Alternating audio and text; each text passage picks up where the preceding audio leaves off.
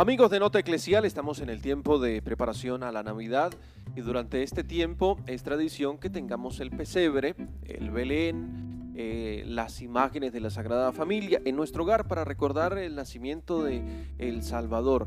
Hay nueve datos sobre el significado y el valor del pesebre eh, en Navidad, según el Papa Francisco, en una carta que publicó en diciembre de 2019, Admirabile Signum, el admirable signo del pesebre y vamos a revisar estos eh, nueve datos sobre el significado y el valor del pesebre de la Navidad para que nos motivemos a realizar el pesebre o a seguir contemplando eh, en ellos el verdadero sentido para preparar la Navidad y para vivir la Navidad.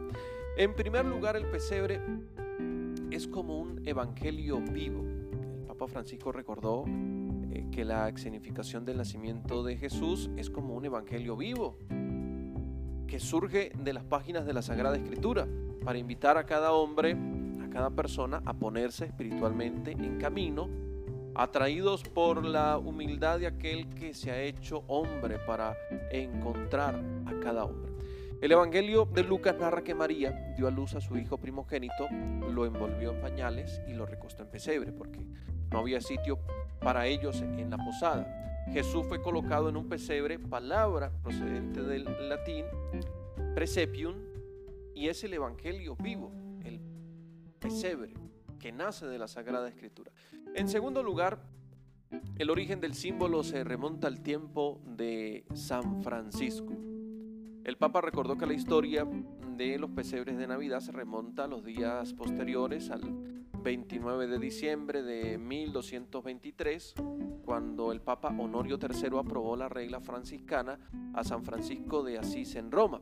Escribió el Papa eh, en ese documento, el Papa Francisco en Admirabile Signum, del 1 de diciembre de 2019, después de su viaje a Tierra Santa, aquellas grutas le recordaban de manera especial el paisaje de Belén, y es posible que el poverelo quedase impresionado en Roma por los mosaicos de la Basílica de Santa María la Mayor, que representan el nacimiento de Jesús, justo al lado del lugar donde se conservaban, según una antigua tradición, las tablas del pesebre.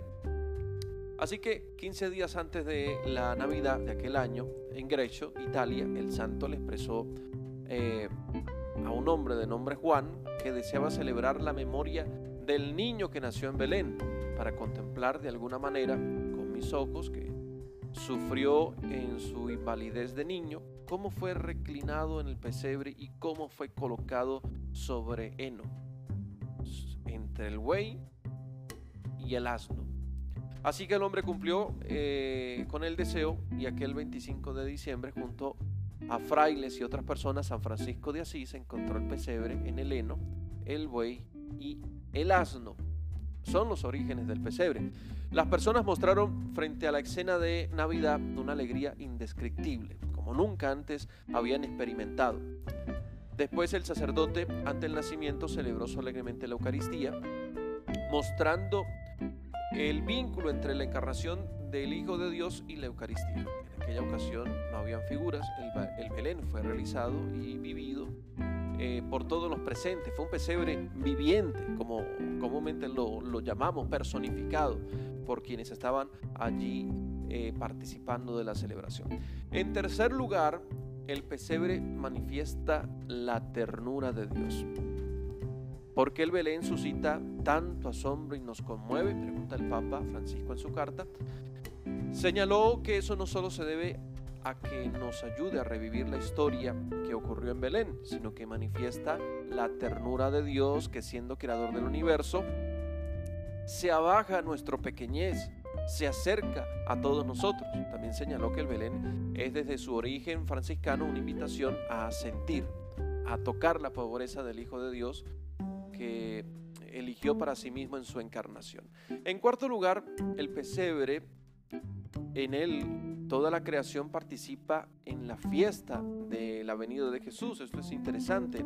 En Admirabile Signum, eh, Signum de Papa Francisco repasa los elementos que componen el nacimiento que se arma en los hogares, como el cielo estrellado, los paisajes, los animales y los pastores. Esto afirma, recuerda lo que había anunciado los profetas, que toda la creación participa en la fiesta de la venida del Mesías.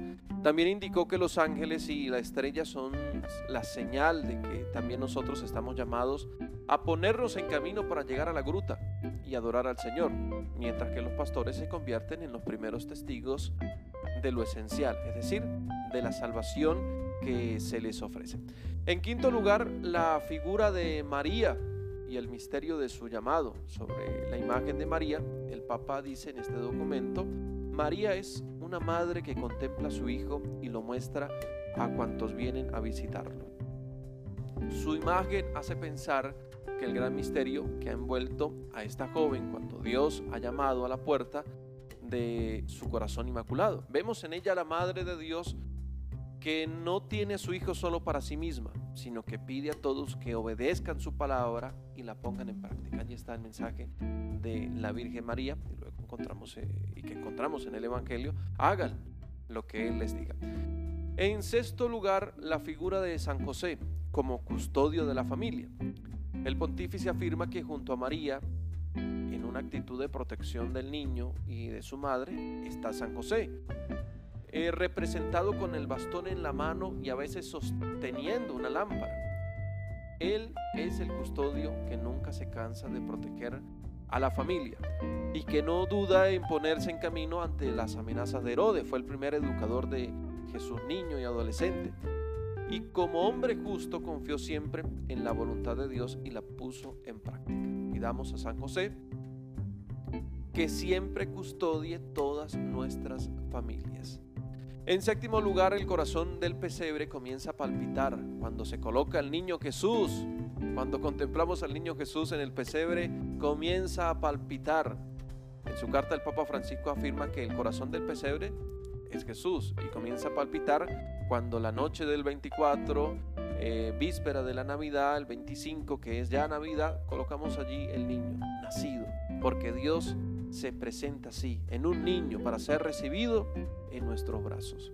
En la debilidad y en la fragilidad esconde su poder que todo lo crea y transforma. Parece imposible, pero es así. Es Jesús, es el niño Dios y es nuestro Dios. Y esta condición en ella ha querido revelar la grandeza de su amor, que se manifiesta en la sonrisa y en el tender sus manos hacia todos.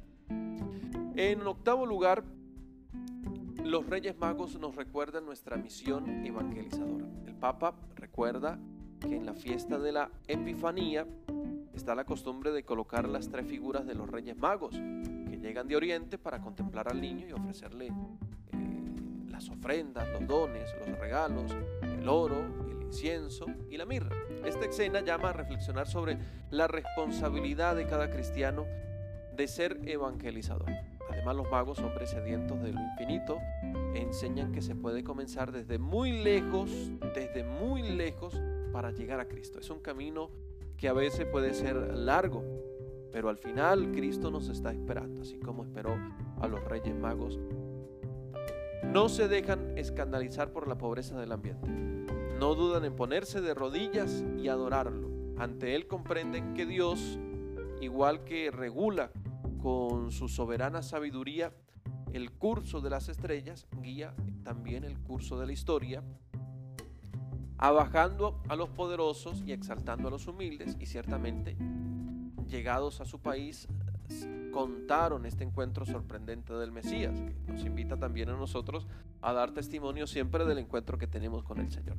Y por último, el pesebre habla del amor de Dios. El Papa Francisco en este documento admirable Signon, invita a recordar cuando se era niño y se esperaba con impaciencia el tiempo para empezar a construir el Belén. Sé que durante este tiempo de la pandemia en la familia se ha tenido esa oportunidad de que los niños ayuden a, a realizar el pesebre, su emoción por colocar las figuras, por armar el pesebre.